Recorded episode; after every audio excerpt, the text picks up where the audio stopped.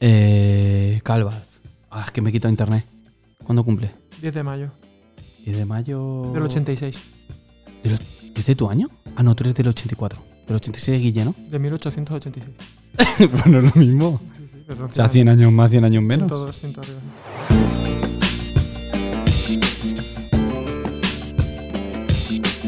Muy bienvenidos a Academia de la Biblia, donde queremos acercarnos a la Biblia y que la Biblia se acerque nosotros, a ti y a mí, a los espectadores. a, todos. Y a todas. Cumpleaños feliz, cumpleaños feliz, te deseamos, Carl. Cumpleaños feliz.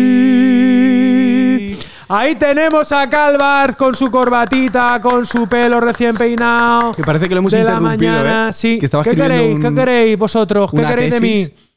No me escucho. esto está aquí. Dame Ahí. volumen ahí, ahí, Ahí. eso es. ¿Y ahí tú? Yo estoy bien, pero ¿y si te digo? Creemos en la genialidad de Dios. Creemos en la genialidad Claro de Dios. que sí, por supuesto, Alejandro. Por eso estamos aquí. Calvar, te debemos, te debemos los buenos ratos de aquí de Academia de la Biblia. Episodio número 13. Andrés, 13. ¿Buen número? ¿Tú eres supersticioso? Mm, los lunes. Yo sí. Yo no. Yo. Yo me creo todo. Yo creo que soy más supersticioso de lo que me gustaría. Fíjate lo que te digo. Yo, yo soy supersticioso de todo. De todo. O sea, o yo sea, soy- tú te lo. Todo. Sí, yo, por ejemplo, El espejo roto. Yo jamás me peino delante de un espejo roto. Número dos, no paso por debajo de una escalera de tal. Número tres, veo un gato negro Y salgo corriendo. y no paso, ni lo persigo. Yo, 13, Si no es negro, tú persigues el gato. O sea, un gato. si es un gato pardo. ejemplo, pardo, blanco, un gato, eh, sí, como si fuera Sí, un o sea, gato de marrón. supersticioso. Soy supersticioso. Yo, por ejemplo, tampoco, martes 13, Nada, cero. no me, no me hacen gracia. Viernes 13, Tampoco. tampoco. Eh, 12 más 1, yo digo. Yo 12 no digo más u- 13. Entonces, este capítulo, ¿cómo lo.? 12 más 1. Este 12 es el más 12 uno. más 1. Vale. Eh, yo, por ejemplo, si yo no me dicen en la iglesia Dios te bendiga, Dios no me bendice. Te lo tienen que decir. Me tienen que decir Dios te bendiga. Bueno, O Dios mediante. yo respeto todo tipo de. Si tú eres feliz, Alejandro. Yo soy muy supersticioso. Si, no lo, si, lo, si lo confieso, pasa. Ah, eres de esos. Soy supersticioso, te lo he dicho. A lo mejor debería Confes. aplicarme el cuento. Sí. De seguirte Si lo digo, pasa. Si lo digo, Pam. pasa. rapidito. Bueno, Pero bueno, al margen de. eh, lo importante es ser feliz, Alejandro. Y participar. Y participar y. ¿Tú sabes que estamos estudiando Apocalipsis? Sí. Lo primero y principal, Andrés, ¿tú cómo estás? Pues estoy. Cuéntame esta semana. Estoy La mal. semana 13. Estoy mal y bien. Ya lo sé que estás mal. ¿Puedes contarles a nuestros telespectadores y televidentes y teleoyentes qué te pasa, Andrés? Pues en realidad me han pasado muchas cosas en estas dos semanas, Alejandro. Quizá la más importante es que he perdido todas las notas de, de mis dispositivos móviles, como 600 notas, las que se me iba la vida. Me Pero- siento como de luto un poco, la verdad. No, escúchame, tienes una sensación de pérdida. Sí. Que, que nos escuchen bien nuestros podcasters. Tú me quieres decir que tú has estado durante años, sin exagerar, Unos 11 años. 13 menos 2, Es verdad. acumulando Notas, sabiduría, pensamientos. sabiduría, la has ido poniendo en un dispositivo y me la jugó al dispositivo. y la nube La nube. ha podido jugarte una mala pasada y todo sí, eso se bueno, ha quien dice la nube dice mi mujer y mi hija mayor también. Pero bueno, Llamémosle no nube. vamos, no vamos a llamarlo nube. Vale. Bien, y has perdido esto, ¿no? Y Bueno, he perdido, aparte he perdido dos muelas. ¿Tú crees que esos son los que se refieren cuando hablan del gran reseteo? Podría ser. Podría ser. En mi caso lo es. Muy atento a lo que En mi caso lo es. Y, el lunes me quitaron dos muelas. Dos muelas. Voy cojo un poco. ¿Del juicio? ¡Oh, qué, bien, juicio, qué bien metido! Y el lunes que viene me quitan otras dos. Vale, Estoy un poco adolorido, no puedo comer lo que quiero. Pero estoy bien. ¿Qué tal tú, Alejandro?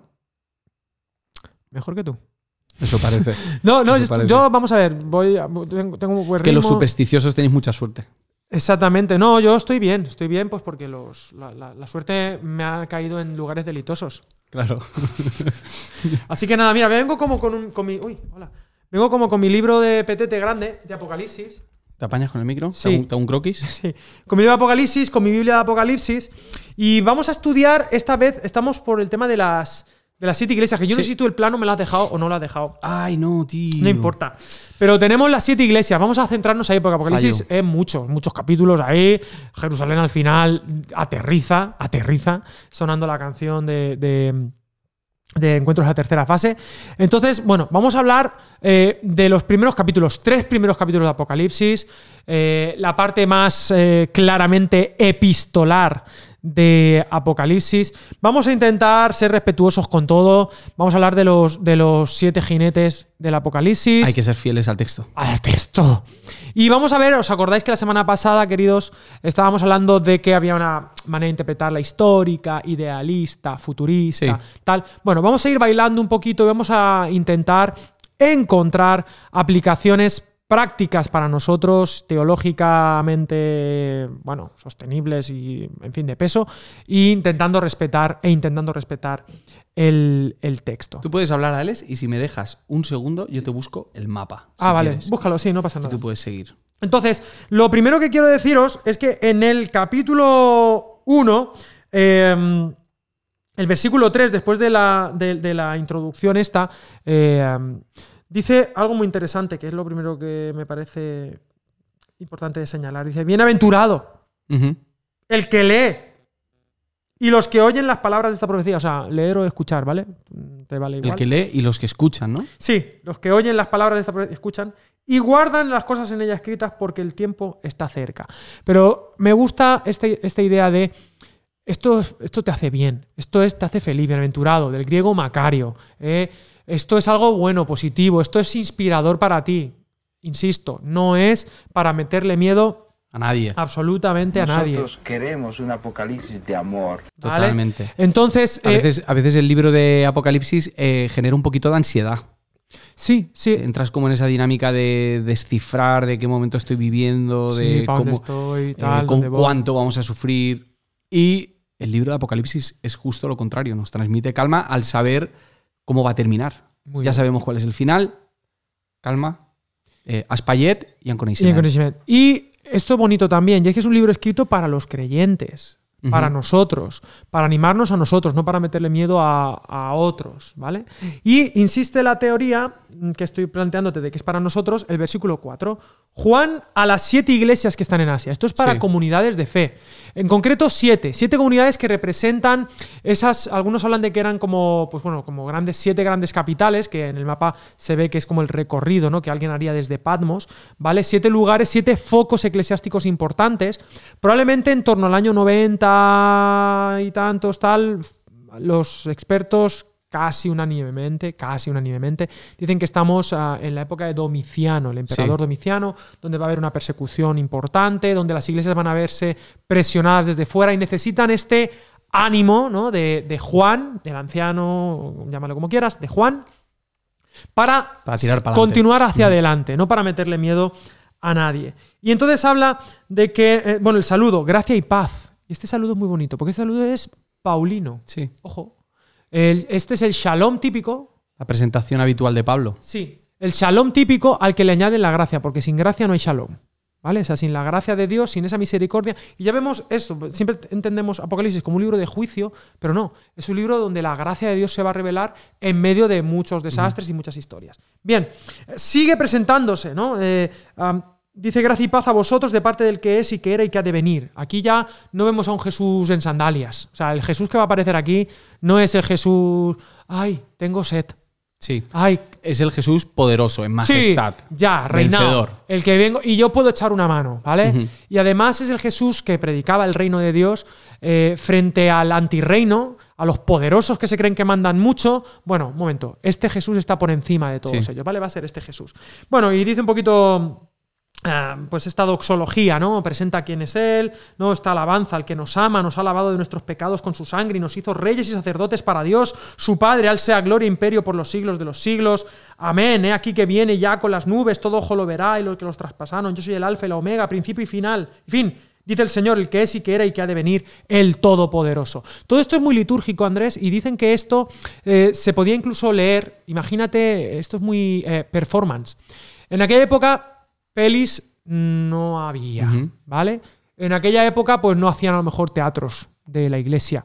Es una iglesia muy moderna, imagínate la iglesia más moderna que tú tienes, ¿qué harías para dinamizar una reunión? Esto no te lo tenía yo, esto te, te lo he puesto así, te lo he colado así sin guion. ¿Qué haría para. eh, Dinamizar una reunión, cosas creativas que se te ocurran. Pues bueno, cosas multimedia. Multimedia, eh, vídeos, actuaciones. 3D, hologramas, Sí, canci- bueno, canciones, sí, canciones. cosas de experimentar, hacer que la gente participe, de repente entran y se ven ahí y tal. ¿no? Haces un congreso de jóvenes y que ah, le das un objeto, le das tal. Bueno, Apocalipsis es algo así. La gente dice, vamos a hacer, hoy qué vamos a hacer? Apocalipsis. no broma. Y entonces, ¿sabes qué hacían? Leían esto, todo, ¿no? Y entonces cantaban.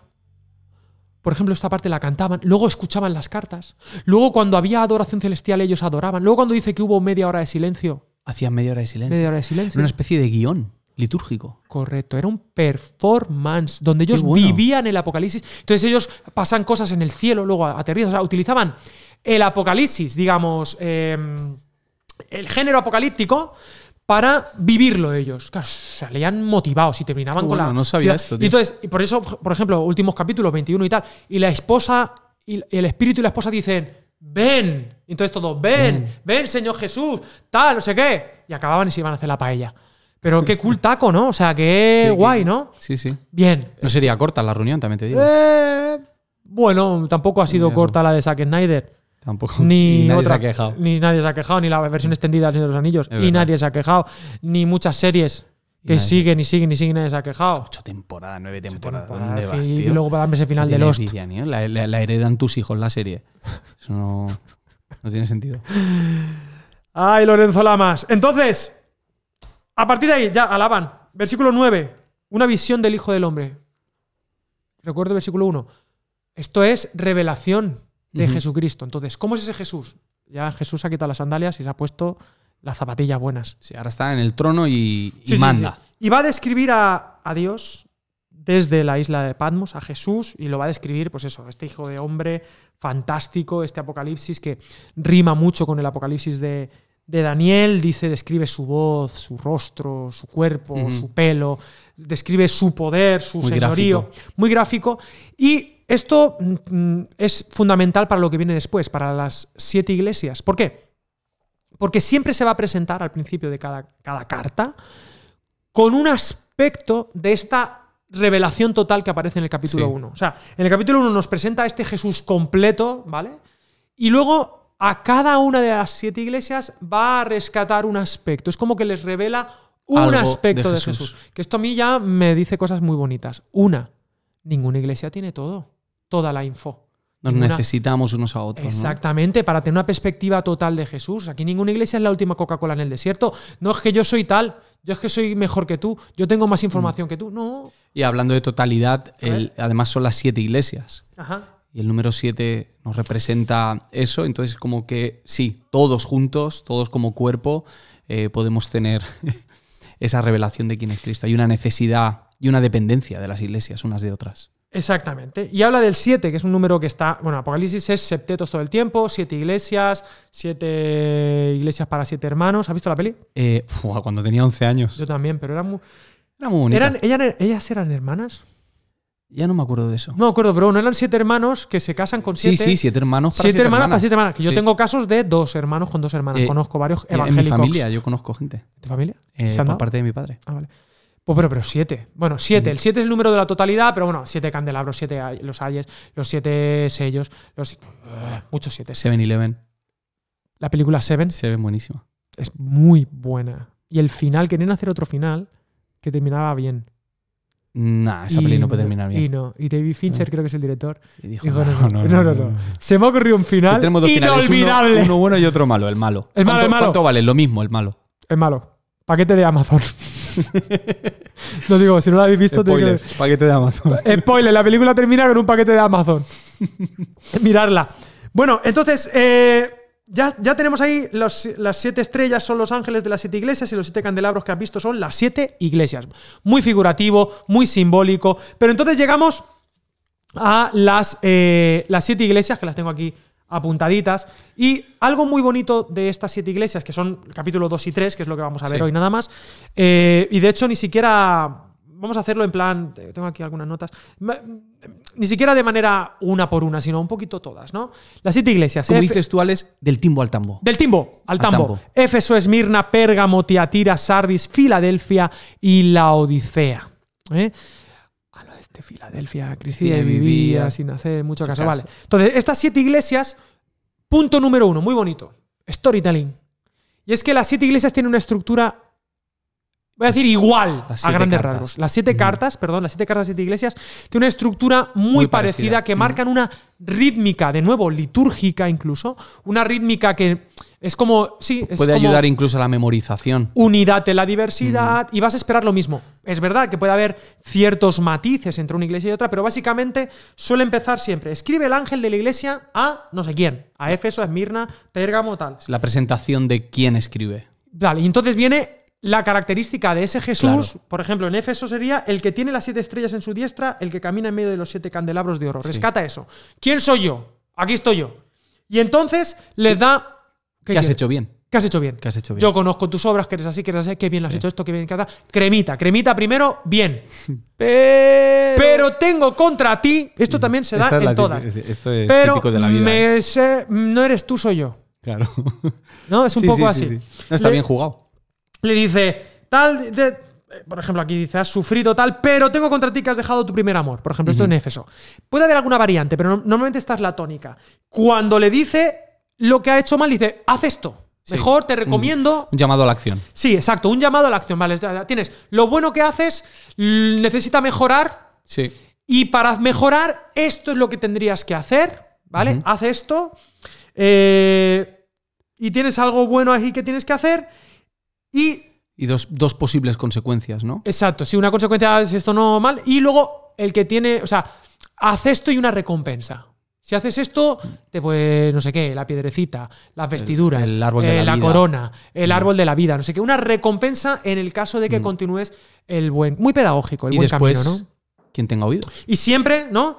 Eh, ah, sí, bueno, por ahí lo- el que tiene oído, oiga lo que el Espíritu dice a las iglesias. Y al vencedor, normalmente es el vencedor, le daré, termina así, ¿no? Por lo tanto, veis que hay una estructura en estas siete iglesias eh, paralela, rítmica, y que eh, eh, pues nos ayuda a, a darle unidad en la diversidad. Y además, eh, algo muy interesante, y es que esta carta no son. Claro, ll- llamamos siete cartas, pero en realidad es una carta para siete iglesias Sí. donde hay siete partes, donde cada una de ellas pertenece a una iglesia. Pero si esto era una carta circular, que luego se sumó todo lo demás, o bueno, ya, ya hablaríamos de cómo se construye Apocalipsis, pero en cualquier caso, las siete cartas debían leerse en las siete iglesias. ¿no? Es decir, que No- todas no- las iglesias conocían tanto los puntos fuertes como los puntos débiles Exacto, de las otras comunidades. Y qué nutritivo es esto. Es decir, esto no era como para comparar a ver cuál iglesia es mejor. Aunque yo sí te, yo te tengo que decir aquí, te voy a desvelar mi carta. eh, para mí la peor es Sardis. Sardi, hombre, la- la- a mí la Odisea es que me recuerda mucho a, A ti, a- a a lo que nosotros- estamos viviendo. A mí- nosotros. mí, A ti, pero- mí yo me, siento muy, muy laodiceonse. Claro. Sí, no, pero entiendo, o sea, a ver, Sardis porque está, tiene nombre de que está, está muerta, Ujú. tal.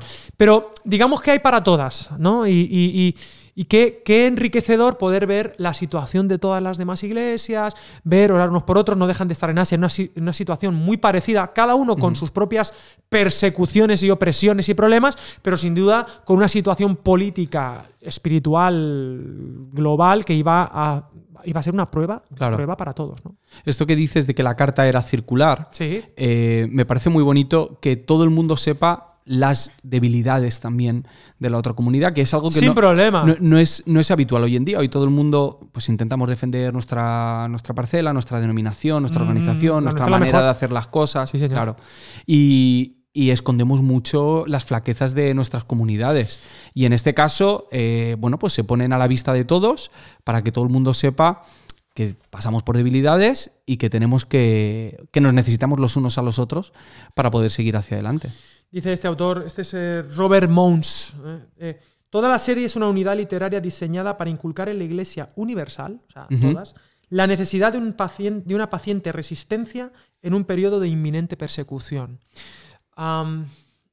Resistencia, no, no lucha, ¿eh? no beligerancia, pero sí perseverancia. Estabas comentando, ¿no? Que, claro, las iglesias son falibles, es lo que nos presenta aquí. Estas iglesias no son héroes. eh, o sea, la Biblia da por hecho que somos imperfectos Sí. y muy imperfectos. Que algunas iglesias están casi al borde de la desaparición, que cometen muchos errores, ¿no? Pero en Apocalipsis conviven estas dos ideas. Estas iglesias imperfectas son la novia. ¿no? Son el proyecto de Jesús trascendental, ¿no? Que va a bendecir y que da sentido, según la perspectiva apocalíptica, a la historia mundial. Ojo a esto. Esto es un poco, no llámalo como quieras, pero es lo que Apocalipsis en el nivel del texto nos presenta. En el centro de la historia está la iglesia, está el proyecto de Jesús, a pesar de que son luces y sombras constantemente. ¿Vale? Referente a lo que dices de, de perseverar. Hay como una especie de llamado a la no violencia en medio de, de la crisis. Es eh, una iglesia que está sufriendo crisis eh, brutales, violentas. Es- Hay gente que está muriendo. Y, y aún así, lo que tú decías, se les llama a perseverar, ni a luchar ni a huir. Ninguna de las dos, sino simplemente a perseverar. Lo que me, lo que me mola de esto es que son los vencedores. Mm. O sea, ellos no son los que luchan, pero son los que han vencido. Y son los vencedores los que parece que están perdiendo. Y es como una, eh, es una, una nota habitual en, en Apocalipsis eh, que no es lo que parece. O sea, tú estás viendo una cosa en el plano natural, pero en realidad lo que está ocurriendo es que hay un grupo de personas que no luchan, pero están venciendo.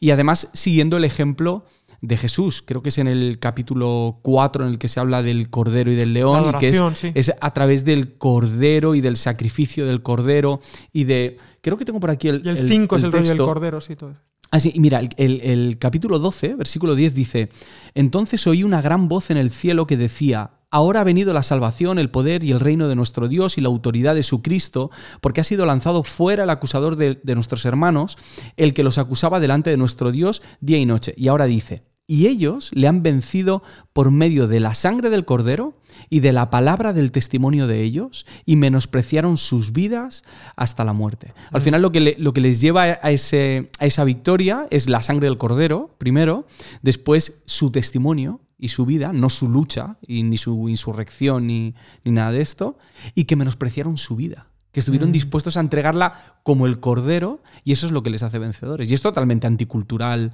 contracultural en, este sentido. Sí, correcto. Bueno, es el estilo de vida, estilo de vida, estilo de vida de, de- de Jesús que inculca a su movimiento, expresado en este caso en siete comunidades reales, ¿eh? Que cada una de ellas es como una gran capital, podemos decir, ¿vale? Eh, que ah, obviamente había más iglesias alrededor. ¿eh? Probablemente la más importante era Éfeso, que aunque Éfeso no era la capital de Asia, eh, por el- su situación de puertos ahí y tal, era como la más grande, Referente. ¿no? Sí, cientos de miles de habitantes, o sea, una gran ciudad en aquella, en aquella época. Y vamos a sentirnos muy identificados con estas eh, iglesias y me gustaría ahora, pues rápidamente, ¿no? Éfeso es la iglesia que ha abandonado su primer amor. Esmirna sufre persecución, ¿no? Está un poquito mal. Pérgamo, la iglesia que necesitaba arrepentirse, o sea, Sí. cambiar radicalmente. Tiatira, la iglesia que tiene una falsa profetisa, ahora veremos. Sardis eh, se había quedado dormida. Filadelfia ah, es, eh, Es la que mejor parada Sí, sale, ¿no? eh, muy pa- había esperado con paciencia. Fíjate cómo eh, esta nota de perseverancia, que es lo que se vende poco hoy en día, ¿no? Pero es como que continúa, ¿no? Esta constancia, pero Filadelfia es así. Y la Odisea estaba tibia e insípida, que esta es la favorita de las Sí. predicaciones, te vomitaré de mi boca, ta, no sé qué. Y donde también está este versículo que solemos mm, interpretar de manera personal. Yo estoy a la puerta y llamo, si alguno oye mi voz y abre la puerta, entraré Sí. y cenaré con él y conmigo, pero es una- a una iglesia. Jesús Mm. quiere cenar con la iglesia. Bueno, estas iglesias nos representan a todos y fijaros, con la sencillez de esta estructura, la simplicidad, por esto está el storytelling, ¿no? Podemos decir, claro, yo también puedo, esto también me puede pasar a mí, ¿no? Yo puedo identificarme con esto, con la situación que estas Están iglesias viviendo. históricas están viviendo. Por eso también, pues hablábamos la semana pasada, ¿no? Por esta interpretación de Scofield histórica, de que representaba la historia de la iglesia Cada una, una época. es muy evocador, ¿no? Entonces es fácil eh, aterrizarnos en ella, ¿no? En ese Mm. texto. Pero lo que pasa es que es fácil aterrizarnos casi en cada una de ellas de alguna o de otra manera. Entonces, mm, vamos a ir iglesia por iglesia, Claro. tiqui, tiqui, tiqui, ticu, Dale. y comenzamos con Éfeso. Éfeso. El ángel de iglesia que tiene siete estrellas en su diestra, el que camina en medio de los siete candelabros. Yo conozco tus obras, tu arduo trabajo y tu perseverancia. O sea, una iglesia bien. Y que no puedes soportar a los malos. Has probado a los que dicen ser apóstoles y no lo son. Ya existían falsos apóstoles Sí. en aquella época. Y los has hallado mentirosos. Has sufrido, has sido perseverante, insiste, has trabajado arduamente por amor de mi nombre y no has desmayado. Una iglesia fantástica, fenomenal, con ganas, que ha perseverado, que tiene una sana doctrina, que ole, ole, ole, ole, ¿no? Pero tengo contra ti, ya viene la segunda parte, que has dejado tu primer amor. Recuerda, por tanto, de dónde has caído, arrepiéntete y haz las primeras obras, que tienen que ver con el amor.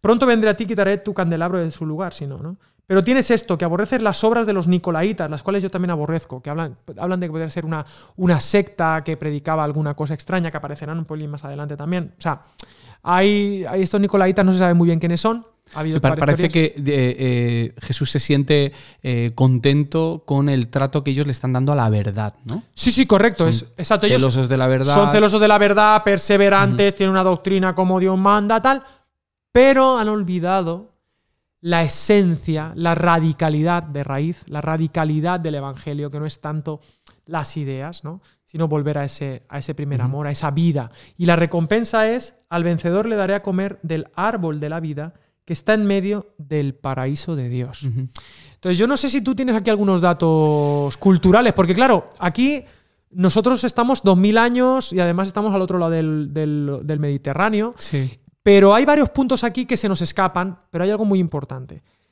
La gente, los primeros que leían y escuchaban este texto, entendían perfectamente lo que Juan Sí. les estaba diciendo. ¿Por qué? Porque ahora vamos a ver que el contexto de estas iglesias puede explicar muchos de los simbolismos que tenemos aquí. Eh, lo que estáis viendo en pantalla, eh, os lo explico por si estáis en, el- en Spotify, eh, son, es una moneda, las dos caras de una moneda, de Domiciano, que era probablemente el que Ujú. el mandamás en aquella época. Y si veis, en, en la imagen de la derecha, en la moneda, vemos a Domiciano sobre el mundo, reinando, con las estrellas en Espera, sus voy, manos. voy a contarlas. Una, dos, tres, cuatro, cinco, seis y siete estrellas. Exacto. Siete estrellas, eh, bueno, demostrando su poder y que el universo está eh, a su alrededor y que él es el que lo gobierna. Y esa es justo la manera en la que empieza en, este, en esta carta, y al principio también en el capítulo 1, eh, Juan, al decir que Jesús es el que tiene a esas, esas siete estrellas en, en su poder. Y eso es, bueno, es muy significativo para ellos entender que el que realmente está en el gobierno, aunque parezca que era Domiciano, aunque parezca que es su emperador, el que estaba por encima de todo eso, es, es Jesús. Y hay otra referencia, no tengo aquí ninguna foto, pero al final del pasaje... Cuando ve lo del árbol de la vida, ¿no? Sí, eh, En el paraíso. Claro, y aquí hay un, un doble, un doble guiño, dos, apunta hacia dos direcciones. Una es la más lógica, que es que los judíos relacionarían esto con el paraíso y con el árbol de la vida de un, Génesis. un dato. Este árbol de la vida, que para mí es mega, up, hiper, ultra, macro, importante en la teología, que sí. aparece en Génesis y luego, si te he visto, no me acuerdo, un profeta lo menciona por ahí de soslayo, no sé si era Ezequiel, pero una cosa así. Pero reaparece ese árbol aquí en Apocalipsis en este Sí. capítulo y lo veremos al final en el 22. El- el- la imagen del árbol sí que es cierto que está a lo largo de la Biblia. Hay Sí, un árbol, a- un árbol que florece, un árbol que tiene raíces. sí, pero, el árbol, de, la vida, exacto, en el centro del paraíso. es, aparece ahora. Y algo interesante es que a las afueras de esa ciudad había un pequeño bosque que se llamaba Paraíso. y que era para la diosa de turno. Entonces, eh, Diana o alguna de estas. entonces aquí eh, hay como, no solamente es significativo para ellos eh, la referencia a Génesis, sino co- como que hay un toque subversivo de ni Domiciano es el que manda, Mm. Ni el es bosque- este paraíso el que, eh, al- el que vale la pena realmente, ¿no? Hay otro más. Pues fijaros qué ejercicio de, de contextualización del mensaje Sí. para animar, para inspirar a, a- a Éfeso. Una iglesia que ha perseverado, pero que da la sensación de que están un poco cansados también. Esta sensación de he hecho lo correcto, pero oye, mm, eh, lo estoy haciendo por inercia, se me está olvidando lo importante, ¿no? Y ah, digamos que toda virtud, eh, toda, toda- todo buen hacer lleva en sí mismo la semilla del error, de la sombra, ¿no? O sea, digamos que nuestras sombras suelen ser eh, la altura de nuestra virtud eh, nos, nos proyecta esa sombra. ¿no? Entonces, esta iglesia tan perseverante, trabajadora, ortodoxa, se ha congelado en su ortodoxia y ha perdido el motor de por qué ser ortodoxos, de por qué, ¿me, me- me entiendes? Sí, sí, de sí. por qué hacer las cosas. Entonces ahí le dice, tienes que arrepentirte, o sea, dar una vuelta y volver a esa vida, a ese árbol, ¿no? Porque volviendo al tema del árbol, había otro árbol que aquí no lo menciona, que es el árbol justamente de qué? De la ortodoxia, claro. Del conocimiento, conocimiento. del bien y del mal. Pero cuidado, cuidado, ¿no? Y hoy en día, haciendo un salto mutatis mutandi, eh, hay que decirlo, hay que decir, sí, sí, sí, jugador de, de Galatasaray. Claro, ahora sí. Y ah, este mutatis mutandi, hoy en día también puede pasarnos eso, ¿no? Iglesias llenas de razones, pero que hemos olvidado la raíz de lo que se trata ser iglesia. Que hemos resistido, que aguantamos, que somos perseverantes, pero ¿dónde está el motor? ¿Dónde está ese árbol de la vida, ese paraíso? Es una, A ten- disfrutar. es una tendencia, ¿no? Hay gente que tira más hacia la defensa de la verdad y otros más hacia esa muestra de amor. En, en Juan, bueno, lo mencionábamos hace unas semanas, en el primer capítulo de Juan se habla de que Jesús está lleno de gracia Y de y de verdad, ¿no? Y de esa, esa combinación. Y algo que, que a mí me ha ayudado a la hora de, de leer este pasaje es que cuando lo leía en mi adolescencia, yo pensaba que esa vuelta al primer amor tenía que ver con un sentido romántico de mi relación con Dios. Ujú. Eh, de tengo Sí, que de sentir esa pasión, ese fervor. Y con el paso del tiempo me he dado cuenta de que cuando hablamos del primer amor estamos hablando de amar a Dios sobre todas las cosas y de amar al prójimo, ¿no? Ujú. Entonces, ¿cuáles son esas maneras en las que manifestamos el amor de Dios, tanto a Dios como a los demás? Porque al final es, es lo mismo. Como amo a los demás es como amo a Dios, como amo a Dios es como amo a los demás. Exacto, exacto. Esa es la raíz a Ujú. donde queremos ir. Siguiente iglesia, rapidísimo. Dale. Esmirna. Esmirna, que es una. Esmirna. Que es la única ciudad que actualmente sigue más o menos como toca. Izmir. Izmir. Se llama así ahora. Izmir. Esmir. Izmir. ¿Qué acento? Izmir. Es la, la que, que aún existe más allá de que- ruinas y tal. O sea, es una ciudad que funciona. ¿Vale? Era la segunda en importancia después de Éfeso, ahí cerquita, porque por las exportaciones que tenía y tal. De Esmirna es Policarpo, que igual te suena. Policarpo es eh, Uno de los- discípulo de, por ahí. De, de- sí, o, o nieto discípulo martirizado. Mm. ¿Vale? Este las de pagó. Juan, puede ser. ¿O me Podría ser, no, no recuerdo bien ahora, pero vamos, que lo martirizaron, eso Sí. seguro. Ignacio eh, lo menciona, ¿no? Eh, en fin, un obispo muy importante, Sí. Policarpo. Y el texto es muy bonito, dice eh, lo de siempre. Qué el nombre, ¿eh? Nombre de gladiador, tío. Policarpo. Pues a lo mejor lo era, imagínate. ¿Quién sabe? Escribe el ángel de la iglesia a Esmirna, lo típico, empezamos, estructura, la misma. El primero y el postrero, el que estuvo muerto y vivió, o sea, el que resucitó, ha resucitado, importancia de la vida, ¿no? Eh, eh, eh, porque va a hablarles a los que sufren persecución, o sea, ya, o Sí. sea, entonces les da ya la perspectiva, ¿no? Y este aspecto de Jesús, del resucitado. Dice, yo conozco tus obras, tu tribulación, tu pobreza, aunque eres rico, y la blasfemia de las que dicen ser judíos y no lo son, sino que son sinagoga de Satanás. Sinagoga de Satanás, fíjate que, o sea, son judíos, tienen sinagoga, pero es de Satanás. Son golpes, Uf. es durillo, es durillo, sí, no. Sí, No, suena, suena la, sin pelos frase, en la la- lengua. la frase suena dura. No temas lo que has de padecer. O sea, ya les dice, aquí viene, viene curva. Sí. Por eso les ha dicho antes, yo soy el que murió. Ay, No te preocupes, que luego vengo otra. El diablo echará a algunos de vosotros en la cárcel para que seáis probados. Tendréis tribulación por diez días. Sé fiel hasta la muerte y yo te daré la corona de la vida. El que tenga oídos para oír, oiga lo que el Espíritu dice en las iglesias. El vencedor no sufrirá daño la segunda muerte. O sea, la primera igual sí. Oye, y la primera, Juan, la segunda. Ah, La segunda es. Sí, sí.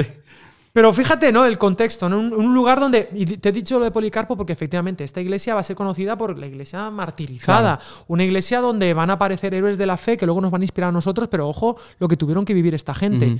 Bueno, pues esta, esta carta es, oye, ánimo, dadle con todo, por favor, eh, y, y poner vuestra mirada en la resurrección, porque Sí. es que si no, aquí, sí, sí. aquí no, no- nos va a dar algo, ¿no? No sé si tienes algún comentario de. Smir- Bueno, dos. Uno, uno es interpretación personal, eh, así que no, no te haces responsable de lo que yo diga. es que acá en la vida no se hace responsable de ningún comentario que hace Andrés Pérez en este podcast.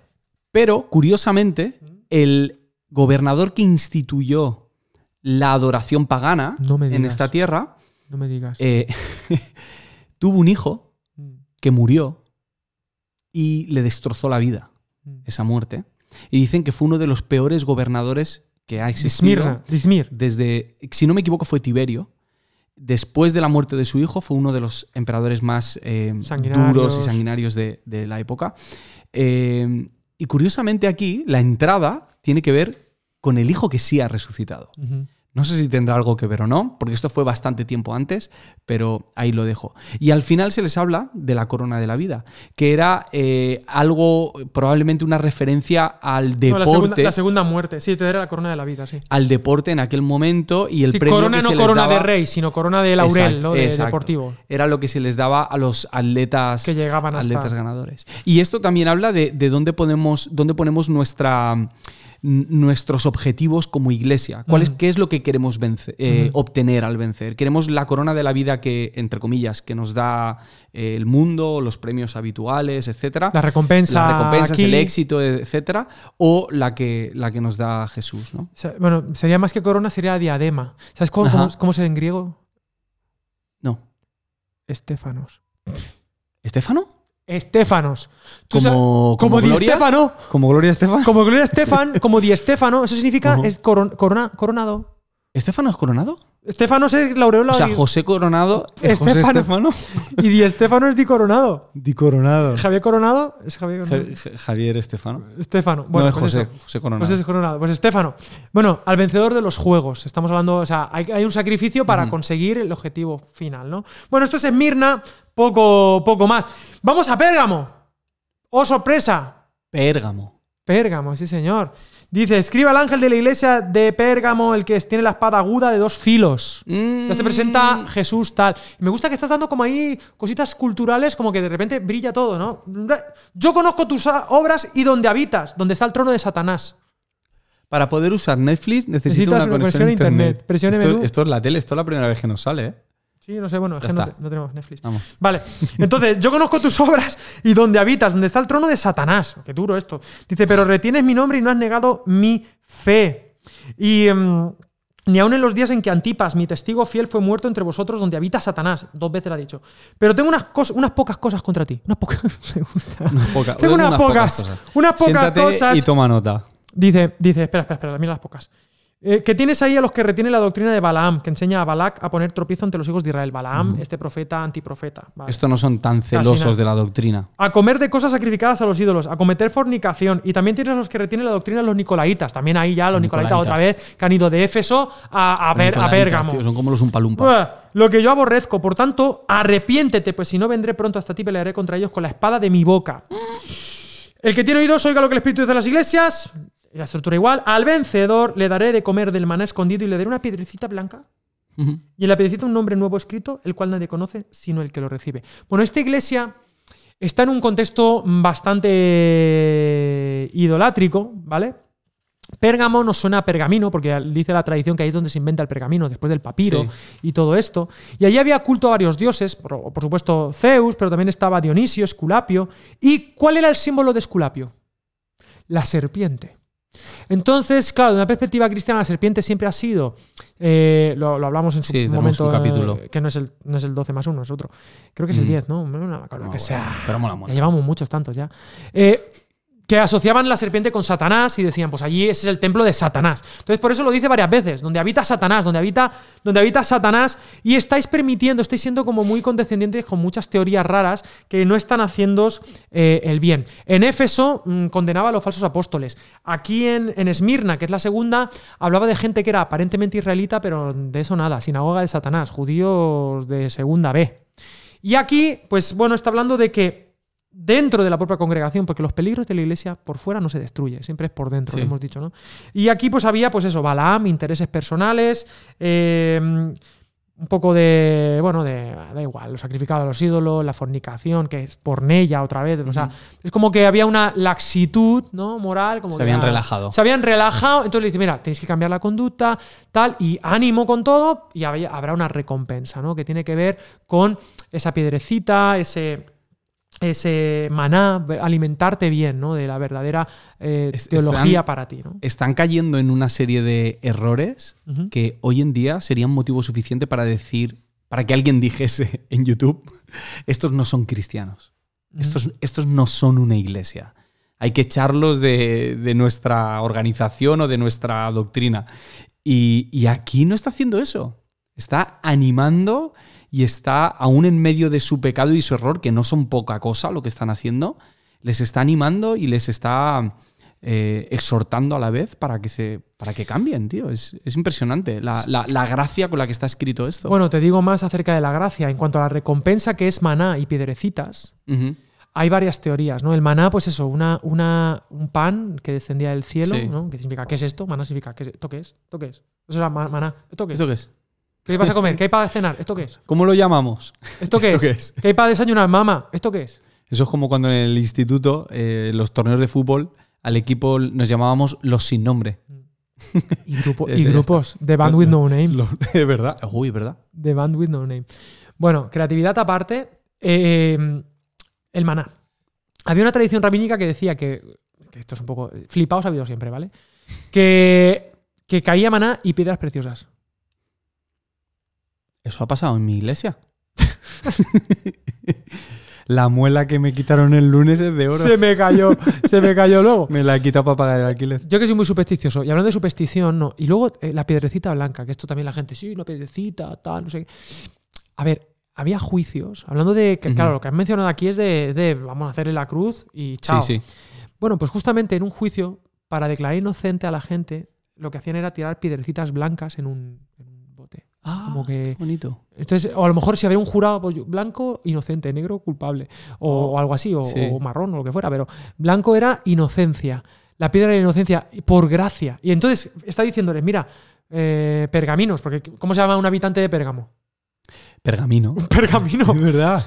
es un ¿Tú pergamino. eres pergamino? Yo soy pergamino. Qué bueno. El equipo de fútbol, los pergaminos. Entonces, los pergaminos, dice, mira, eh, lo estoy haciendo bastante mal, pero al que sois inocentes, ¿no? O sea, es bonito esto. ¿Y algún, algún dato me quieres dar tú histórico? Bueno, al principio se presenta a Jesús como el que tiene las. eh, ¿le- Espada. ¿Me puedes leer el, el primer versículo? Porque sí, dice, dos el que tiene la espada aguda de dos filos. La, la espada aguda de dos filos. Buen grupo. Eh, de nuevo, estas referencias culturales, no quiero decir que Juan se estuviese refiriendo a esto en particular, pero quién sabe, ¿no? Eh, en aquella época, el emperador de, de esta zona en particular eh, puso una pena capital nueva que se llamaba Ius Gladi. por aquí, Ius Gladi, que significa el derecho de la espada, eh, Sí, que que era probablemente era como, como estaban muriendo Los algunos cristianos. Vale. Los pergaminos cristianos. Los pergaminos cristianos. Y ahora de repente se presenta como el Jesús, el que tiene una espada Mm. eh, de dos filos, ¿no? Se- se- está por encima de, de ese. Y luego hay otra, hay otra interpretación, bueno, que está muy ligada a la que tú has dicho, acerca de las piedras blancas, que es que eh, eran muy comunes en el mundo grecorromano para las declaraciones oficiales del Estado o los edictos del imperio, entre ellos supongo que los juicios que estabas hablando. Así que tiene, una, tiene un simbolismo imperial y del reino de Dios. O sea, hay una piedra que va a venir de otro reino, que es el reino de Jesús, que es la que se os va a dar. Yo recuerdo algún campamento en el que hicimos algo con, con piedras blancas y los nombres. Claro, claro. Sí. eso es todo, todo lo que sea performativo es bueno. ¿Vale? Siguiente iglesia. ¿Cuál es? Eh, tía, tira. ¡Ay, qué chiste! Ja. Escribe el ángel de la iglesia en Tiatira. ¡Ja! El Hijo de Dios, el que tiene ojos como llama de fuego y pies semejantes al bronce pulido. Ponte gotitas. Ponte gotitas, que estás así. Que- que- Pero bueno, otro apunte de nuevo, insisto. Sí, sí, insisto, sí. en Jesús, otro aspecto, Sí, sí. ¿vale? Yo conozco tus obras, tu amor, tu fe, tus... Esta iglesia qué bonita es. Fíjate, fíjate. Yo conozco tus obras, tu amor, tu fe, tu servicio, tu perseverancia y que tus obras postreras son superiores a las primeras. Apocalipsis se lee con, Sí. con el acento de mi padre. Sí, Papá, saludos. papá, papá. Pero, ya empezamos con los peros. Es que siempre, siempre la Y puntillita. mira que le han hecho bien. Pues todo bien. Activos, gente activa, acción. Fe, esperanza y amor. Glory. Pero tengo contra ti que toleras que esa mujer, Jezabel, más mala que el pecado. Jezabel era mujer de Acab, ¿no? Sí, sí. Que se dice profetiza. Fíjate, se ha metido con los falsos apóstoles. Se ha metido con los falsos israelitas. Se mete con esta gente que ni fu ni fa. Y ahora con falsos profetas. Los nicolaitas. Bueno, va dando como puntillitas. Pero aquí hay cosa fuerte. Enseña y seduzca a mis siervos para fornicar y para comer cosas sacrificadas a los ídolos. O sea, lo que hacían los, los, pergami- los pergaminos estos están siendo tentados a hacerlo por esta enseñanza. Puede ser una persona real, una mujer eh, que, que enseña, o puede ser una idea. Sí, También, Jezabel depende. como representante de Sí, esa porque idea el inicia, nombre, ¿no? el nombre obviamente es evocador básica. O sea, mm, Jezabel gi- probablemente no se, no se llamaría. Si fuera una persona, sería Sí. como su apodo. Sí. Bueno, recordemos que Jezabel, si no me equivoco, es Primera Reyes Acab, sí, sí, sí. 14, 15, 16 por ahí.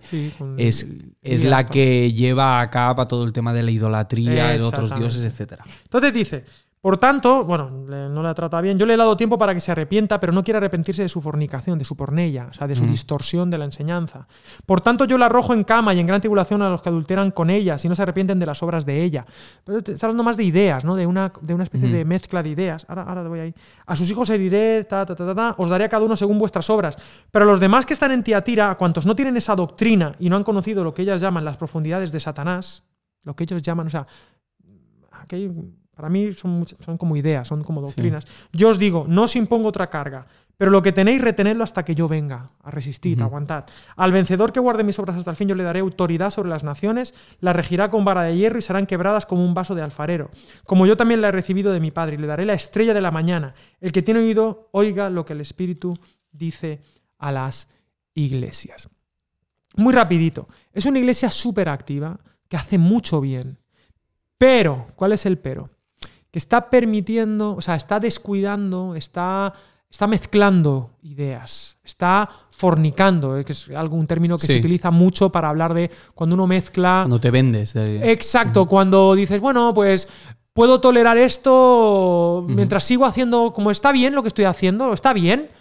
Pues esto, pero el problema es que termina colapsando, porque las ideas terminan afectando, eh, terminan, terminan contaminando. Entonces está diciendo, oye, perseverad, aguantad lo que habéis aprendido, eh, sed firmes en vuestra creencia, ¿no? Fijaros qué diferente Sí. unas cosas con otras. Hablábamos la iglesia anterior, que se me ha olvidado, creo que era eh, Esmirna, la iglesia que sufre persecución, ¿no? Eh, esta iglesia era muy pobre, aunque es rica.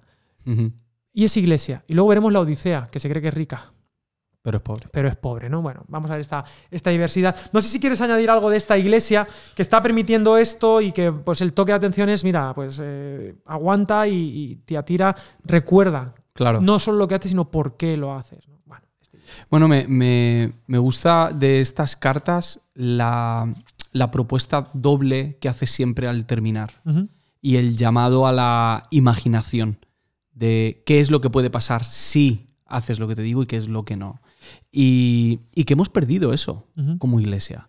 Y, y eso nos hace poco conscientes de qué es lo que tenemos que hacer hoy en día. Y pensamos que, que- que Apocalipsis es para, yo, yo qué sé, viendo el presente descifraremos el futuro y casi que es al revés, ¿sabes? O sea, que al saber y conocer cómo es el futuro, tenemos que descifrar qué es lo que tenemos que hacer hoy en día. Y hay un llamado ahí a la imaginación muy fuerte, de que tenemos que pararnos y pensar lo que yo estoy haciendo hoy como iglesia, como comunidad, como pastor, como líder, como asistente, como participante, hacia dónde nos está llevando. Sí, ¿A ser una iglesia como Jesús quiere que seamos o no? Y te digo más, te digo más, porque esta iglesia es muy activa, está haciendo muchas cosas, está haciendo muchas obras buenas, pero el problema que está teniendo es que se- es la identidad, tío. Está perdiendo el tema de la identidad, está olvidando, o sea, está diluyéndose, ¿no? Y hay- eh, los comentaristas, el libro este y otro que tengo por ahí, hablan de que es una iglesia que está quizá demasiado mezclada. La religiosidad líquida. Exacto, pero demasiado. O sea, es como que ya no, no ha sabido marcar. Nosotros somos un movimiento que hace esto y nuestra exclusividad es que es esto, Es, lo es hacemos. como un llamado a la ¿por qué? santidad. Sí, correcto, pero sin, sin el moralismo, Sí, sí. Sin, sin ser moralitas, ¿no? Pero sí, pero sí identitarios. Y fíjate la recompensa, vara de hierro, que aquí no suena como a fuerte, pero no. La connotación de gobernar aquí es pastorear. Es decir, Mm. y la vara de hierro es más bien, no es una vara de hierro, sino era que eh, en la imagen del pastor, la vara con punta de hierro, ¿no? Como para guiar a las ovejas. Una iglesia con una identidad clara que no está diluida será capaz, dice, de pastorear a las naciones, es decir, de ser un ejemplo, al ser esa contracultura, de ser un ejemplo de actitud, de acción, pero no por lo que hace, sino, sino lo que la hace única a la iglesia y la diferencia del resto de movimientos es lo que otros van a poder ver como referencia. sí. Decía eh, Gerard Loffing en, la- en el libro La iglesia que Jesús quería, él decía que el mayor servicio que podemos hacer la iglesia, la mayor misión que podemos hacer por el mundo es ser, Ser iglesia. iglesia. Claro. Ser iglesia es el mejor favor, ¿no? Y yo creo que aquí en Tiatira está pasando esto. Está pasando esto. Qué bien lo que estáis haciendo, pero cuidado. Sin, sin diluirnos, ¿no? Con el Ujú. ambiente, ¿no? Es un poco al revés que en Éfeso. Exactamente. Sería como el otro polo, el otro polo de, de Éfeso. Ahí lo has Ujú. dado. Perfecto. Fíjate que en la iglesia cabemos todos, tío. Aquí llevamos que Sí. creo que cuatro, uno, dos, tres, cuatro. Nos quedan tres. ¿Vamos al lío? Vamos, a tope. Que lo vamos a hacer. Sardis, la peor. ¡Ah! Esa es la que no te gusta. La peor. Esa maravillosa ideología apocalíptica. Que- ¿Cómo me relajan estas voces? Sardis. Sardis. Sardis. ¿Qué has hecho, Sardis? Sardis. El ángel de la iglesia te escribe, ya lo has dicho lo mismo ya cuatro veces, está la quinta ya. El que tiene los siete espíritus de Dios y las siete estrellas, que lo tengo todo. La moneda otra Tú vez. imagínate a los de Sardis leyendo Las la- anteriores. las anteriores y, y esperando esta. Todo Ay, mare, nerviosos, dice, ay, todo mare, cuando, nerviosos. ay, mare cuando nos toque. Ay, mare. Eso es como el examen oral en el Examen. colegio. Madre Uy, mía, no me- me no toca me hablar en inglés delante de todos. Yo conozco tus obras que tienes nombre de que vives y estás muerto. Pero vamos a ver, no, empezábamos con algo bueno. No empezábamos con algo bueno. Porque esta iglesia se llamaba Los que viven. Es el título, es el, el- el título de la iglesia. Y estás muerto, o sea, no ni una buena. No es una de cal y una de arena. Dice, sé vigilante y confirma las otras cosas que están para morir. Porque no he hallado tus obras bien acabadas delante de Dios. Es que le dice, le da. Pobrecito, ni una cosa buena. Eh, Yo creo que Juan ahí se le pasó. Eh, algo bueno. Yo qué sé, qué bonito nombre tenéis. No. Tiene nombre de que vives, pero estás muerto directamente. Ostras. Ah, claro, esto es el apocalipsis zombie. Claro. Claro, Sardis, muy bien. Me lo has dicho tú, ¿eh? Me has dicho, busca una foto de zombies y yo te he dicho, pues esta. yo, si yo no, no hacemos nada, yo no preparo nada. Si yo no, yo he venido aquí con lo Paréntesis. puesto. Aunque John Arma me diga que no interrumpa. Sí. Paréntesis. Eh, tu película. ¿Quién es John? Tu película favorita de zombies. Mi película favorita de zombies es Zombieland. Zombieland. O también me gusta la de, que no sé cómo, pero Zombieland. Zombieland es esta que, Es la de. que van toco, toco, toco, toco, toco, toco, toco. No, eh, ¿Cómo se llama la de Woody Harrelson? Sí, esa, ¿Es esa? esa, esa, que ahora tiene vale, Zombieland sí. 2. Y también me gusta mucho la de en un aeropuerto de un zombie que se enamora. Ay, esa es muy Ay, cristológica. Sí, sí, ¿cuál es? Porque es un zombie que se enamora y se humaniza otra vez. Es como que el amor te vuelve a hacer persona. Ah, qué Por está por ahí el este, como el de Guerra Mundial Z, como Brad el Brad Pitt buscando soluciones Ah. cuando lo que tiene que hacer la gente es enamorarse. Es lo más práctico. Te curas. Volver al primer amor. ¿Tu película favorita de zombies? Mi película favorita de zombies, eh, mención especial a Zombie Party. Hombre, Zombie sí, Party, sí, todos me, mis respetos. me encanta. sí, Y creo que 28 días. Uf. 28 días es mi favorita. otra liga. Sí, señor. Es Eh, inglesa esa peli. sus años, sí, pero muy bonita de ver. Empieza muy bien. Muy- el principio, el principio brutal. el principio brutal. Seguimos. Estos están muertos, aunque se creen que están vivos. Acuérdate, pues, acuérdate de lo que has recibido y oído, guárdalo y arrepiéntete, pues si no, velas, vendré sobre ti como ladrón y no sabrás a qué hora vendré. Pero tienes unas pocas personas en Sardis que no han manchado sus vestiduras y andarán conmigo en vestiduras blancas porque son dignas. El vencedor será vestido de vestiduras blancas y no borraré su nombre del libro de la vida y confesaré su nombre delante de mi Padre y delante de sus ángeles. El que tiene oído, oiga lo que el Espíritu... de- Mira, escúchame lo que te voy a decir aquí, Andrés. Dímelo. Aquí de lo que me está hablando es una iglesia cultural y yao. Es decir, Sardis son, tienes nombre de que vives, pero no eres iglesia. Eres otra cosa. Eres otra cosa. Te llamas iglesia, pero no tienes, no crees. Cosa buena. Hay algunos ahí que sí son. Jolín. El remanente, no, pero esto es la teología sí, del sí, remanente. Os decís el pueblo de Dios. No, el pueblo de Dios son algunos que están ahí. El nombre no vale para nada. Digamos, es la iglesia nominal. Sardis es la iglesia nominal, que no vale para nada, para nada y menos. Zombieland. Sí. Muertos vivientes. Una aparente iglesia que no tiene vida, que no tiene nada. Andrés, Qué dime algo. duro, ¿eh? Qué duro, ¿no? Que qué duro eh, que Jesús te diga eso. Pues, Pero es que se lo tenía que decir. ¿Sabes que- Porque que están usando el nombre de Dios. Si es que son la iglesia, no. Esto. Y luego hacéis cosas. ¿Cómo reaccionarían, Sardis? Hombre, pues yo diría. Pues yo soy de lo de blanco. Yo soy lo. Voy claro, de blanco. Claro. O Alguno. Juan, a ti, a ti quién te ha preguntado Juan, ¿a ti quién te, ha cómo dado, está nuestra iglesia. quién te ha dado nuestra dirección? Buah, qué duro, ¿eh? Pero fíjate, no. Es que yo, claro, cada iglesia que veo, llevamos Éfeso, Esmirna, Pérgamo, Tiatira, Sardis. Yo veo un panorama no muy diferente en nuestras, en nuestras iglesias, ¿no? Vestiduras blancas, que tiene que ver con, eh, con pureza. Sí. Eh, luego veremos ahí los 144.000 jinetes. Eh, bueno, pues muchos son ¿no? Las vírgenes, es decir, que no se han contaminado en el sentido espiritual. Bueno, hay, hay creyentes fieles, incluso en aquellas iglesias que consideramos solo nominales. Ahí hay creyentes. Ahí hay creyentes y hay palabra de Dios para ellos. Y este es el punto al que quiero llegar. La peor iglesia. Pero Juan se toma la molestia de escribirles, porque ahí hay iglesia, ¿no? Es iglesia, a pesar de todo, a pesar de que solo ahí hay hijos de Dios, ahí hay Y al- personas. ¿Te imaginas? Y al remanente, cambiaos de iglesia. Iros a la de Éfeso, que os pilla. Exacto. O por, os conectéis por Zoom a las reuniones de los domingos de Éfeso. Sí. Que mejor. Esto se está haciendo mucho. Hay mucho tráfuga Claro. de Zoom. Mucho tráfuga de Zoom. El domingo a un sitio y en el Zoom a otro. ¡Hombre! Hombre, bueno, no- nuevos no- tiempos. Nuevos tiempos, nuevas. Nuevas vidas. Nuevas vidas. Nuevas propuestas. Y nos vamos al oeste Filadelfia. Crecía y vivía sin, hacer mucho caso a la policía. Jugaba al básquet sin casarse demasiado porque por, Por las noches noches me sacaba el graduado. Cierto día. ¿La vas a cantar jugando al básquet con- Podría hacerlo porque recuerda que hemos inaugurado un grupo que se llama Rap 2. Es verdad. The Rap 2, 2, Eh. 2, 2, 2, 2, 2, Rap 2, 2, 2, 2, Muy bien, ya está. Rapto es. Y yo soy Alex Odus. Me acabo de sentir ahora como en el programa de radio de Alige. Sigamos. Escribe al ángel de la iglesia en Filadelfia. Esto dice el santo, el verdadero, el que tiene la llave de David, el que abre y ninguno cierra, y cierra y ninguno abre. Yo conozco tus obras, por eso he puesto delante de ti una puerta abierta la cual nadie puede cerrar. Pues aunque tienes poca fuerza, has guardado mi palabra y no has, deja- has negado mi nombre. De la sinagoga de Satanás, otra vez. De los que dicen ser judíos y no lo son, otra vez. Es que esto es. Ahora te explico esto que es constante. Sino que mienten, te daré algunos. Mira, algunos te voy a dar. Van a ser bonitos. Sí. Estos judíos que son judíos que no son judíos porque en realidad no han reconocido al Mesías. Bueno, yo haré que vengan y se postren a tus pies reconociendo que yo te he amado. Por cuanto has guardado la palabra de mi paciencia, yo también te guardaré de la hora de la prueba que ha de venir sobre el mundo entero para probar a los que habitan sobre la tierra. Voy a cuidar de ti. Vengo pronto, retén lo que tienes para que ninguno tome tu corona. Al vencedor yo lo haré columna en el templo de mi Dios y nunca más saldrá de allí. Escribiré sobre él el nombre de mi Dios y el nombre de la ciudad de mi Dios, la nueva Jerusalén. ¡Oh! Aparición estelar. La Ciudad. nueva Jerusalén, una ciudad la cual desciende del cielo con mi Dios y mi nombre nuevo. El que tiene oídos, oiga lo que el Espíritu dice a las iglesias. Bien, esta iglesia de Filadelfia es una iglesia aparentemente débil, con poca fuerza. Pero fíjate, una iglesia que mm, es prácticamente hay, no hay pero. Sí.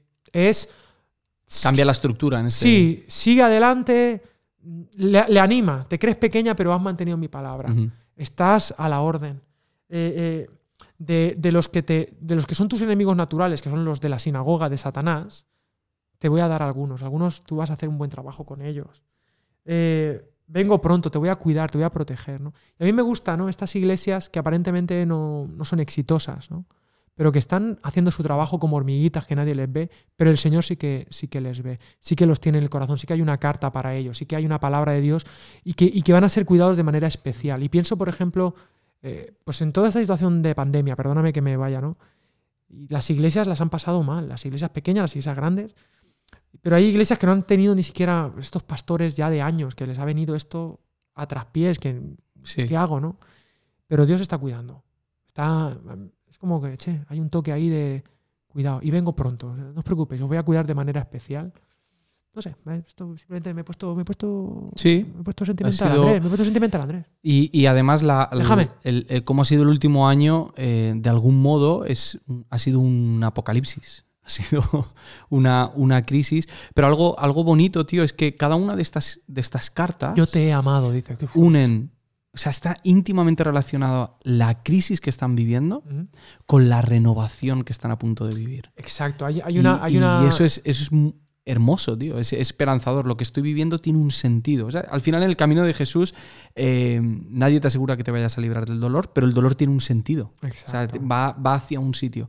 Y en este caso hay como mucha esperanza hacia ellos. Hay un- una referencia cultural Las columnas, las columnas... Las Uh, columnas, a ver, ¿qué pasa exacto. con las columnas? Que va Dios- Tanto en Sardis como en Filadelfia, como luego veremos en, en la Odisea, eh, ellos han sufrido terremotos. Sí, era muy común, ¿eh? Y, terremotos, ¿eh? y en este caso, en, en el terremoto que sufriese en, Filadelfia, eh, esa referencia a los pilares es muy importante, porque va a mantener algo que, la, moverse. que la propia tierra va a mover, que en muchos casos va a derrumbar a nivel físico, pero en este caso está hablando de una columna espiritual que, que no se va a mover, que va a estar ahí, que los va a poner como, como referente y va a sostener todo, todo lo que venga después. Y esto está.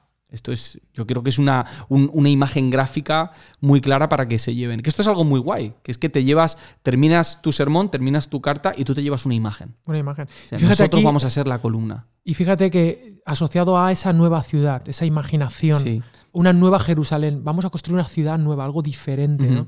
Y aunque seamos pa- aparentemente inútiles, pocos, tal, yo estoy ahí construyendo esa ciudad, ese nuevo proyecto de Jesús. Me has recordado, tío, que en el caso de Filadelfia, Mm. como los terremotos eran habituales, había muchísima gente que ya no vivía en la ciudad por el peligro.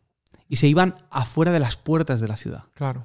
Y en este caso les está hablando de las puertas abiertas y de la nueva ciudad que desciende del Mm. cielo. Es, es mu- muy bonita esa imagen. Y la última, vamos a la última. La. Odisea. La Odisea en el espacio. 2021. 2021, la Odisea en el, la Odisea en el espacio. en el espacio. Escribe el ángel de la iglesia, lo dice, misma estructura. Me gusta, me gusta que rimito, rimito siete capítulos, ¿no? Como una especie de mini, miniserie. Sí. El amén. Mola. Empieza, Mola. con, empieza con la mente. Dice que soy, soy el amén. Claro. Bueno, yo soy la última palabra. Así es. El testigo fiel y verdadero, el principio de la creación de Dios, dice esto. Yo conozco tus obras, que ni eres frío ni caliente. Ojalá fuera. Es que esta es muy famoso. Esto se predica, esto se predica Mm. cuando un pastor se levanta peleón. Dice, uy, eh, Apocalipsis 3, la Odisea. Cuando se- Apocalipsis. Yo cuando me siento tibio, lo que hago es decir a la gente que está tibia. Se llama proyección. Claro. Pero bueno, lo Yo Cuando te, tupido cuando- cuando- cuando te enfadas con la iglesia porque está enfadado contigo, ¿no? Claro. Frustrado con los Es demás. que no oráis. Es que no oráis, es que no tenéis tiempo para el Señor. Ay, ay, ay, ay, pastor. Pastor Bar. Dice, yo conozco tus obras, que ni eres frío ni caliente, ojalá. Ojalá. ¿Sabes que ojalá es eh, quiera Alá, no? Ojalá. Sí, quiera no. Dios. Ojalá. Qué guay. En español viene de. Pero, ¿pero ¿qué es eso? Sí, sí, sí, lo sé. Es que siempre tengo que decir pero algo. metemos cosas de otras religiones. Si lo llegas a ver, No, me, traigo, me traigo mi libro de, del Sí. mormón. Yo me traigo. eh, el Corán lo tengo por ahí, una movita. Bueno, hay muchos libros. Pero ojalá no es malo, porque Alá es la manera de decir Dios también. Sí. Dice, eh, yo qué sé, cuando tú dices Allah Akbar, alabado sea el Señor o Dios es grande, Mm. ¿no? Bueno, X. Ya te contaré, ya te contaré. Idiomas, ¿eh? Vamos a. No quiero. No, no, no, me- no quiero hablar de si hablo árabe o no, ¿vale? No me preguntes. A mí me ha pasado contigo que te, que te- que te has, estás hablando español Y si no y me de repente, cuenta. ¡pam! cambias y empiezo empiezas a- hablar valenciano. Digo, ¿pero este? Y es lo que menos me pasa. Mm. Tú dices, yo soy rico. Ah, no, espérate, espera, que me iba a saltar la parte buena. Pero por cuanto eres tibio y no frío ni caliente, te vomitaré de mi boca. Mm, mm, a mí me pasa, ¿eh? Yo un caldo calentito o una bebida fría. Ahora una Coca-Cola, tío. Algo tibio no. Una cosa tibia. Editoriales, no seáis tibios. Escribidme. Sí, no te ha escrito nadie, ¿no? No voy a decir ni sí ni no. Ah, vale. Pero hay algunas que no me han escrito. las que faltan, las pocas que faltan, me- no perdéis el tren. Es que- el tren pasa una vez. que- Una vez. Es que al final acabaremos cuando abriendo una aquí, editorial. cuando estemos aquí, Andrés, y vengáis a suplicar, entonces cuando diríamos, No, no, no, por cuanto fuiste fuisteis ni frío ni caliente. Te vomitaré de mi boca. Ojo a esta imagen, o sea, gráfico, otra cosa no, Sí, pero sí. gráficos, un montón lleva. de píxeles. O sea, Sí. Dios vomitando, o sea, es jugada fuerte. Tú dices, yo soy rico, me he enriquecido y de nada tengo necesidad, pero no sabes que eres desventurado, miserable, pobre, ciego y estás desnudo. O sea, una apariencia que luego no es. En realidad, la verdadera verdad, la verdadera verdad espiritual es que estamos así, necesitados. Por tanto, yo te aconsejo, ¿no? Que compres de mí oro refinado en el fuego para que seas rico y vestiduras blancas para vestirte, para que no se descubra la vergüenza de tu desnudez. Asociado a los demás textos de vestiduras blancas, está hablando de. eh, en fin, no, no, no aparentes, no vivas una vida de Sí. apariencias tibias, sino busca mi verdadero, la verdadera identidad, compra lo valioso. ¿no? Este, este oro no es un oro material, sino compra lo verdaderamente valioso para el reino. Vístete como. Vístete de, de- de esas buenas obras que son las, las vestiduras blancas de lo Mm. eterno, exactamente. Y unge tus ojos con colirio para que veas. Mira de otra manera. Porque la- vida cristiana comienza, comienza o termina tal, pero tiene que ver con cómo miramos, ¿no? Cómo vemos la realidad, cómo la interpretamos. Y a veces como iglesias estamos interpretando la realidad como no es. No, No- no es como... Con no como- otros ojos que no son los de Jesús, ni mucho con menos. ojos de la sociedad de bienestar, Ujú. que es lo que está pasando aquí, con ojos del interés personal. Yo reprendo y castigo a todos los que amo. O sea que le dice, esto te lo digo porque te quiero, la típica, ¿no? Sé pues celoso y arrepiéntete. Pero te lo digo porque realmente te, te aprecio. Dice, yo estoy a la puerta y llamo. Eso está diciendo a la iglesia. Si alguno oye mi voz y abre la puerta, entraré a él y cenaré con él y él conmigo. O sea, lo que quiero es estar con vosotros. Quiero que vosotros estéis conmigo, que veáis cómo hago yo las cosas. No que seáis fríos, ni, o sea, que seáis tibios, que estéis ahí que ni sí ni no, sino que, bueno, dejadme entrar. Formemos, eh, cenemos, tengamos comunión. Al vencedor le concederé que se siente conmigo en mi trono, nada más y nada menos. Así como yo he vencido y me he sentado con mi Padre en su trono. El que tiene oídos, oiga lo que el Espíritu dice a las iglesias. ¿Algún dato me Qué quieres dar? manera de dibujar imágenes. es- Si no, en- para, no, en para, no, para. Es evocador, evocador. Como Bueno, pocos. aquí hay varias cosas. Una, El Bringing Dance. adivina, el agua de la Odisea ¿Qué le pasaba? era tibia. ¿El agua de qué? ¿El agua de la El cañería? agua inferior, es decir, el agua que ellos obtenían era agua tibia. Así que esta referencia para ellos Era súper. estaba muy clara, sabían, sabían lo que era. Es más, habían otras ciudades, en Colosas el agua, por ejemplo, era, era fría. Más fresquita. Y en Hierápolis, que estaba cerca, la ciudad era, era agua termal. Termas, estaba sí. entre el agua Es fría y el agua caliente. ¿Eso en Hierápolis? Sí, y en este caso, el agua que ellos tenían era tibia. Así que supongo que esa imagen. Y daba un la poquito de asquito, ¿no? Supongo que habría ido, el, el escritor habría ido alguna vez. O le habían dicho. Esto es como el agua de Málaga, con todo el cariño de os lo digo también, pero el agua de Málaga. ¿Qué ciudad tiene mejor el agua? Eso ya discutiremos Eso ya otro día. sí. Eso por un lado. Y por otro lado, tío, lo que dice de, Tibia, ¿no? de, de que se creían ricos, Sí, pero eran pobres. sí.